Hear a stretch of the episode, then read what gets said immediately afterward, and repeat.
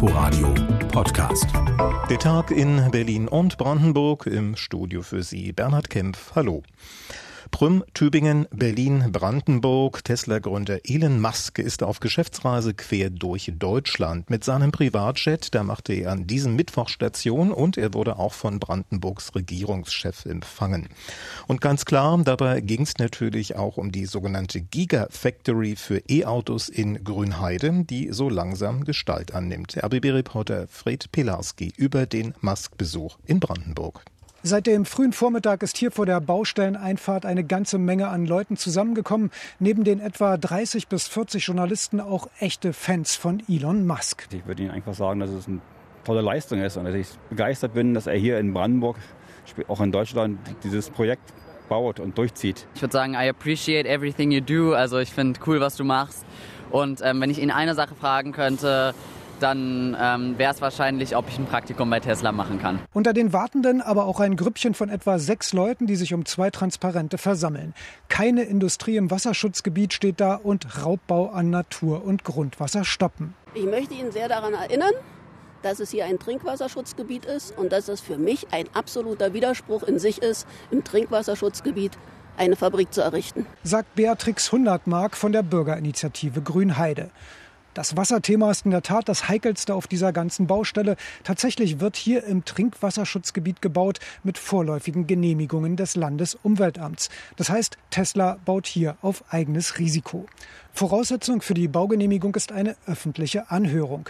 Die wurde wegen Corona verschoben und soll nun endlich stattfinden am 23. September. Das Bauvorhaben mit seinen schwierigen planungsrechtlichen Details wird die Landesregierung also auch weiterhin fordern. So sagte es Brandenburgs Ministerpräsident Dietmar Woidke nach einem Treffen mit Elon Musk am Vormittag. Gemeinsam sehen wir hier eine riesengroße Chance, nämlich zu zeigen, dass Klimaneutralität und Industrieentwicklung sich nicht ausschließen, sondern dass das Ganze zusammenpasst, Wirtschaftswachstum mit erneuerbaren Energien möglich ist. Inzwischen wächst die Baustelle geradezu im Zeitraffertempo. Ende Februar wurden hier noch Kiefern gerodet, jetzt werden schon die ersten Dächer gedeckt. Und da ist es kein Wunder, dass heute noch ein weiterer Termin verkündet wurde. Schon an diesem Freitag wird für die Gigafactory das Richtfest stattfinden. Tesla-Gründer Elon Musk zu Besuch in Brandenburg. Fred Pilarski berichtete. Ist das ein fairer Deal oder etwa ein fauler Kompromiss? Fünf Karstadt-Filialen in Berlin sind gerettet durch eine Vereinbarung des Senats mit dem Investor Signer. Im Gegenzug da machte der Senat aber erhebliche Zugeständnisse bei umstrittenen Bauprojekten der Signer-Gruppe. Das sorgt für Unmut auch in der Koalition. Im Abgeordnetenhaus standen jetzt der Investor und Fachleute Rede und Antwort und Thorsten Gabriel war dabei. Viereinhalb Stunden Anhörung, bei der über alles und nichts geredet wurde. Da war zum einen Timo Herzberg, der Deutschlandchef der Signer Immobiliensparte. Er teilte mit, dass noch nicht für alle Berliner Karstadt-Filialen, die erhalten bleiben sollen, bereits neue Mietverträge unterzeichnet werden konnten. Die Verhandlungen mit den Vermietern gestalteten sich nach der Vereinbarung mit dem Senat schwierig. Aber immerhin. Ich will Ihnen auch sagen, dass wir für drei der Standorte bereits unterschriebene Mietverträge haben und dass wir die letzten beiden hoffentlich in den nächsten Tagen abschließen können. Ansonsten drehten sich viele Fragen im Ausschuss vor allem um das wohl umstrittenste Projekt der Signer Gruppe, den Neubau eines Karstadthauses am Hermannplatz nach historischem Vorbild aus der ersten Hälfte des 20. Jahrhunderts. Für die grünen Abgeordnete Susanne Kahlefeld eine grauenhafte Vorstellung. Ich finde so eine Disney-Fassade am Hermannplatz scheußlich. Ich möchte die da nicht. Ich bin sicher, Arbeitsplätze können auch gerettet werden ohne dass man solche Bausünden begeht. Von wegen Bausünde kontert da der SPD-Abgeordnete Frank Jahnke. Ich sehe, dass dort eine Architekturikone, kann man glaube ich sagen, in gewisser Weise wieder auferstehen könnte, wenn die Pläne jedenfalls so umgesetzt werden. Ja, wenn. Für Neuköllns Bürgermeister Martin Hiekel, der ebenfalls zur Anhörung geladen war, eine Phantomdiskussion. Denn vor der Fassade stehen noch andere Grundsatzfragen und die sind mindestens ebenso strittig. Wie verändert ein solches Haus den Ort und die Kieze drumherum? Die Stadtplanerin Cordelia Polina stocherte da in einer Wunde. All diese Fragen stellen sich aus meiner Sicht mindestens seit zehn Jahren. Und seitdem haben die Bezirke Kreuzberg und Neukölln, aber auch die Senatsverwaltungen, die zuständig sind, es verabsäumt, strategische Konzepte für diesen wichtigen Ort zu entwickeln. Weshalb Investor Siegner die Politik nun vor sich hertreiben könne. Landespolitikreporter Thorsten Gabriel über den Stadtentwicklungsausschuss zu Karstadt. Wie kann man die Bürger besser vor Rasern schützen? Diese Frage wird seit Montagabend einmal mehr heftig diskutiert. Da wurden auf dem Berliner Kudamm eine Autofahrerin und ihre Tochter bei einem Unfall schwer bis lebensgefährlich verletzt. Ein Raser war an ihren Pkw gekracht, vermutlich im Zuge eines illegalen Autorenns. Prädestinierte Rennstrecken, wie zum Beispiel der Kudamm, müssten entschärft werden, heißt es spätestens jetzt von Anwohnern, aber auch von der Politik. Doch welche Maßnahmen könnten sinnvoll sinnvoll sein. Inforadio-Reporterin Anna Korbis. Schärfere Regeln, stärkere Kontrollen oder bauliche Veränderungen. In diese Kategorien lassen sich die diskutierten Maßnahmen einordnen. Stichwort schärfere Regeln. Der für illegale Autorennen zuständige Oberamtsanwalt Andreas Winkelmann hält die Einführung eines sogenannten Stufenführerscheins für sinnvoll. Der könnte dafür sorgen, dass die meist jungen Raser zumindest weniger PS unterm Hintern haben. Wäre es ja vorstellbar wie bei den Motorrädern, eine Regelung einzuführen, Fahranfänger erst auf minder motorisierte Fahrzeuge zuzulassen. Erst dann, wenn sie eine gewisse Fahrerfahrung verfügen, sie auch hochmotorisierte Fahrzeuge fahren dürfen. Wobei Winkelmann der Meinung ist, dass Autos mit 500 PS, wie der unfallverursachende BMW am Montag, auf innerstädtischen Straßen ohnehin nichts verloren haben. Stichwort stärkere Kontrollen. Da der Kudamm als Rennmeile berüchtigt ist, führt die Polizei hier schon länger vermehrt Kontrollen durch.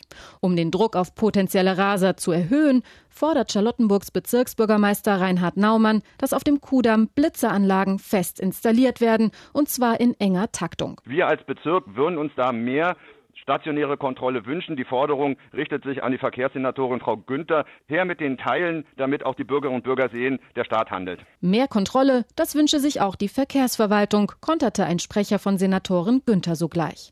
Für die Blitzer sei aber die Polizei zuständig. Gegen fest installierte Blitzer spricht allerdings, dass sich Raser auf sie einstellen, sie umfahren oder ins Rennen einbauen können. Weswegen Experten eher zu mobilen Blitzern raten. Für Verkehrssenatorin Günther wäre eine Sperrung des Kuhdamms für den Autoverkehr eine Option, so wie es gerade in der Friedrichstraße erprobt wird. Das aber lehnt Bezirksbürgermeister Naumann strikt ab. Was ich in der Friedrichstraße nur als Bilder gesehen habe, nicht vor Ort, als Flaniermeile zu verkaufen. In der Mitte ist da quasi ein Fahrradrennstreifen also sowas, was ich da gesehen habe, wünsche ich mir für die City West ausdrücklich nicht. Eine dritte Möglichkeit für mehr Verkehrssicherheit auf dem Kudamm wären bauliche Veränderungen. Man könnte zum Beispiel sogenannte Speedbreaker installieren, beispielsweise Bremsschwellen auf der Straße. Die würden aber vor allem die Busse ausbremsen, heißt es prompt seitens der BVG. Denkbar wäre sonst auch eine Verengung der Fahrbahn. Die Charlottenburger Kantstraße zum Beispiel hat im Juni eine neue Fahrradspur bekommen. Seitdem ist sie für Autos in jede Richtung nur noch einspurig. Ein Autorennen so schwer möglich. Informationen waren das von RBB-Reporterin Anna Korvis. Wenn Sie sich in Forst, Mühlrose oder Schwedt am Dienstag vielleicht gewundert haben, was denn da am Himmel über Ihnen plötzlich für ein Krach war und warum da so viele Hubschrauber der Bundespolizei kreisten, hier ist die Erklärung. Dort waren Grenzschützer unterwegs auf der Suche nach illegalen Einreisenden. Mehr dazu von RBB-Reporter Michael Lietz. Anflug auf Gaglo bei Cottbus. Gleich drei Hubschrauber landen auf der Wiese gegenüber einem Autohaus. Ob denn Krieg ausgebrochen sei, fragt Zaungast Michael Ballaschk und ist erstaunt, dass es dann doch nur eine Polizeikontrolle ist. Ich denke mal, der Aufwand ist bestimmt ganz schön groß, oder? Für, nur für so eine Kontrollen ist fraglich, ne? Aber wenn es hilft, ist in Ordnung. Die Bundespolizisten haben unterdessen die erste Kontrollstelle eingerichtet. Keine Chance für Schleuser jetzt noch umzukehren, so die Taktik. Nach der Lockerung der Reisebeschränkungen wegen Corona hätten die illegalen Einreisen wieder zugenommen, sagt Jens Schobranski, Sprecher der Bundespolizeidirektion Ost. Wir hatten jetzt mehrere Hinweise im August gehabt. Ein Fall auf der Autobahn 13 an der Raststätte. Dort waren vier Afghanen auf dem Auflieger drauf, die äh, dehydriert gewesen sind. Es war auch zu dem Zeitpunkt sehr warm gewesen und äh, dort hatte der LKW-Fahrer nach eigener Auskunft nicht mitbekommen, dass sich dort vier Personen aufgehalten haben. Die Kontrollstelle in Gaglo bei Cottbus wird nach knapp einer Stunde wieder aufgelöst. Mit dem Hubschrauber geht's weiter bis runter nach Bademeusel, kurz vor der sächsischen Grenze. Auch bei Forst und Müllrose tauchen die Beamten auf. Am Abend heißt es dann in Schwed, die Papiere bitte. Die Kontrollierten, wie Jens Wolfsjäger, nehmen es meist gelassen. Ich habe nichts zu verbergen, sagen wir mal so, also von daher ja. Es ist die berühmte Suche nach der Nadel im Heuhaufen, die Hoffnung auf den großen Fund. Aber an den zwei Tagen Großkontrolle registrieren die Beamten gerade mal vier Verstöße gegen das Aufenthaltsgesetz. Für Bundespolizeisprecher Jens Schrobranski dennoch ein Erfolg. Jetzt konnten wir die gesamte Grenze von Nord nach Süd, Süd nach Ost intensivst fahnden und Kontrollpunkte einrichten und haben zumindest jetzt erstmal einen Blick noch mal mehr auf die Lage und können natürlich auch das Dunkelfeld weiter aufhellen. Die intensiven Kontrollen im deutsch-polnischen Grenzgebiet, auch mit Hubschraubern, sollen in den kommenden Monaten fortgesetzt werden. In Brandenburg steht die Apfelernte an und nachdem es im letzten Jahr nur sehr wenig Früchte gab, da gucken die Obstbauern in diesem Jahr wesentlich zuversichtlicher auf den Erntestart. RBB-Reporterin Eva Kirchner hat für uns die Brandenburger Obst GmbH besucht. Rot und gelb leuchten die Äpfel an den Bäumen, die in Wesendal in Reih und Glied stehen. Auf einer Fläche größer als 300 Fußballfelder wachsen hier die Sorten Gala, Elster und Rubens. Die Bäume hängen voll und auf den ersten Blick sieht die Ernte richtig gut aus. Doch Peter Tuhil, Geschäftsführer der Brandenburger Obst GmbH, rechnet auch in diesem Jahr wieder mit Verlusten. Wir hatten Frühjahrsfröste und auch einen kleinen Hagelschaden. Wir rechnen mit einer Ernte von circa 70 Prozent. Das ist tatsächlich weniger als in anderen Brandenburger Apfelregionen, wie zum Beispiel in Markendorf oder Werder. Insgesamt gehen die Obstbauern im Land von einer guten Ernte aus, so Thomas Bröker vom Gartenbauverband und selbst Apfelbauer. Ansonsten wird die Menge so bei 80, 90 Prozent liegen. Also schon durchaus ein normales Jahr. Auch deutschlandweit sind es etwa um die 90 Prozent. Die Ernteausfälle in Wesendal zeigen deutlich, womit die Obstbauern am meisten zu kämpfen haben. Und das sind nicht unbedingt die trockenen Brandenburger Böden, denn die meisten Betriebe bewässern ihre Obst Obstbäume inzwischen. Probleme bereiten immer öfter Spätfröste im Frühjahr, so Thomas Bröker. Es ist einfach so, dass wir zwar wärmere Jahre haben, aber dadurch die Blüte früher kommt und die Frühjahrsfröste, die mit aller Regelmäßigkeit um die Eisheiligen oder ein Stück früher kommen, dann sozusagen die Blüten wegbeißen. Deshalb wird nach Lösungen gesucht. Denkbar wäre eine Frostschutzberegnung, doch hierfür braucht es viel Wasser. Das soll in Auffangbecken gesammelt werden. Die zu planen und zu bauen ist eine finanzielle Herausforderung für die Obstbauern, die nun auf Unterstützung Unterstützung vom Land hoffen. RBB-Reporterin Eva Kirchner über den Start der Apfelernte in Brandenburg und das war ihr der Tag in Berlin und Brandenburg nachzuhören auch auf inforadio.de.